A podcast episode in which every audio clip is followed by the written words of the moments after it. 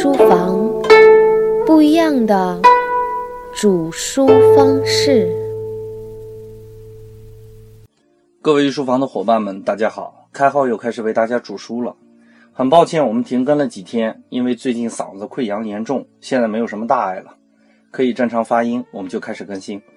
上节我们说到了唐诗晋字汉文章，汉朝的文体可谓是百花齐放。之前我们讲过汉赋，也讲过汉代乐府。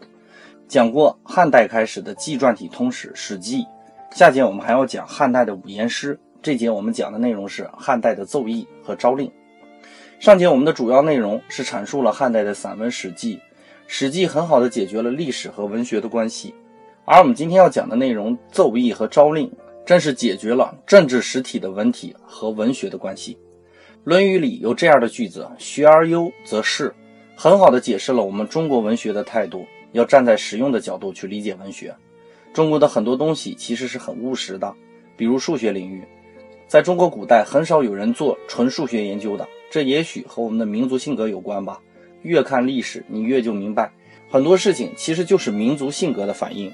比如我们现在很务实，很多事情都在追求效率，在一定程度上，我们在追求效率和务实的同时，又带有那么一些浪漫的色彩。这种行为在文学领域得到了很好的映射。我们书归正传，奏议是政治应用的散文。人民对于政府有意见的时候，写文章上书给政府，用的就是奏议；而诏令则是政府写给人民的。所以这两种文体在本质上有所区别，指定的对象一定不是相同的，那么导致的文风也是大不相同的。奏议里一定是带有强烈的主观感受的，虽然可以写得很客观，而诏令可以用命令式的语句。诏令也会加入一些感情色彩，就是所谓的动之以情，晓之以理。说到奏议，贾谊当仁不让的是千古第一人。明代归有光特别推崇贾谊，赞美他的陈政事书，岂止是西汉第一，简直是千古书书之冠。姚鼐也称赞贾谊条理贯通，其辞甚伟。鲁迅也称赞过贾谊的文章，皆书直机切，尽所欲言。黄东发也评论过贾谊。贾谊天资甚高，议论甚高，昔不闻孔子之学。贾谊的奏议也是千古流传的，如《陈政事书》《过秦论》《论机注书》等。可惜天妒英才，这位千古奇才最后郁郁而亡，留下一个没有结局的故事。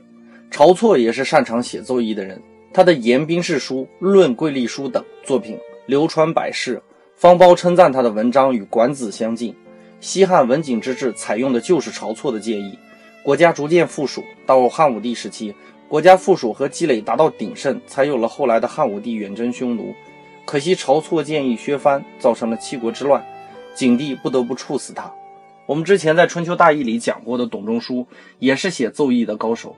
他写过《举贤良对策》三篇，就是我们在《春秋大义》里讲过的“天人三策”。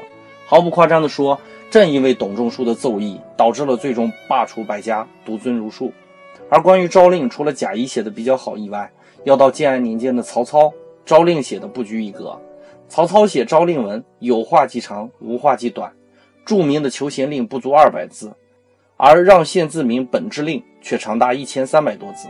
但是无论字数的多少，曹操的诏令都写得非常好。之所以曹操的文章写得好，原因是因为他平时读书多，他在很多文章中引经据典，对于很多典故都信手拈来，使文章兴趣盎然。这些内容要等到我们到了建安时期的时候，再详细的解释一下曹操的文学造诣。这让我想到一个问题，也算是一个很有趣的观点吧，就是那些在历史上留下丰功伟绩的人都有一个特质，那就是读书多。但是读书多的人有很多，也不都是很有能力的人。我们之前也说过，文学和道德，文学和历史。今天又讲了文学和政治。如果你仔细想一下，把读书当成文学一样的角度，那么学以致用一定是很重要的。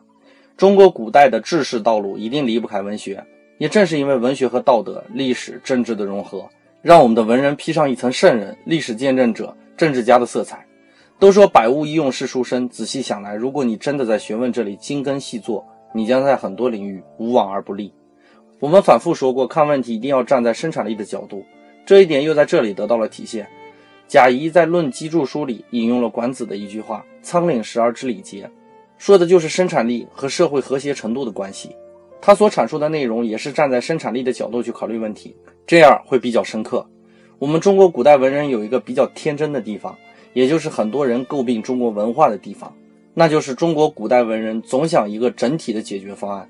其实一件事情从开始到解决，一定是一个混沌的系统，绝对不是你开始就能设计好的。我们之前在中国震撼里讲过中国政府的智慧，那就是不站在一个一揽子的高度去想问题，而是搞试验地，成功了就推广。这也是很多中国古代文人没有的智慧。恰恰因为没有这样的智慧，很多中国古代的文人下场不好。比如我们今天讲到的贾谊、晁错，比如后来《永乐大典》的作者谢晋，还有很多郁郁不得志的文人。也许就是因为对这种文化的信赖、对文化的执着，所以在源头表示信任，最终也是因为这种信赖，成就了他们的伟大，也结束了他们的伟大。中国文人不信神佛，不信鬼怪，他们相信哲学，相信诸子百家，相信文化能带来救赎。相信文化能统治世界，这就是中国文人独特的性格。他们承载着国家的未来和希望，所以他们步履蹒跚，所以他们有着独特的沉重。那些郁郁寡欢的诗句，诉说的是理想，解释的是未来。所以看中国文学史，一定不要站在单纯的文学艺术角度去看。比如董仲舒，我们理解他的政治行为较多一些，而往往忽略了其实他是一个能写好文章的人。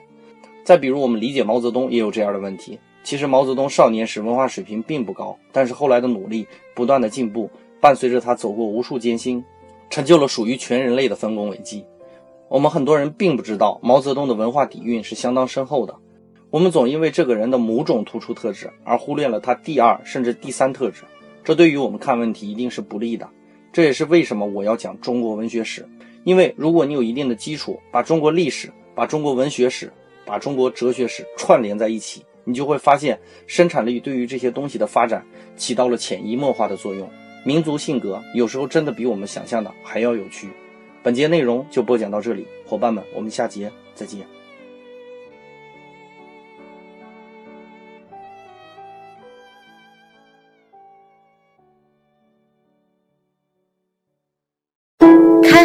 书房，不一样的煮书方式。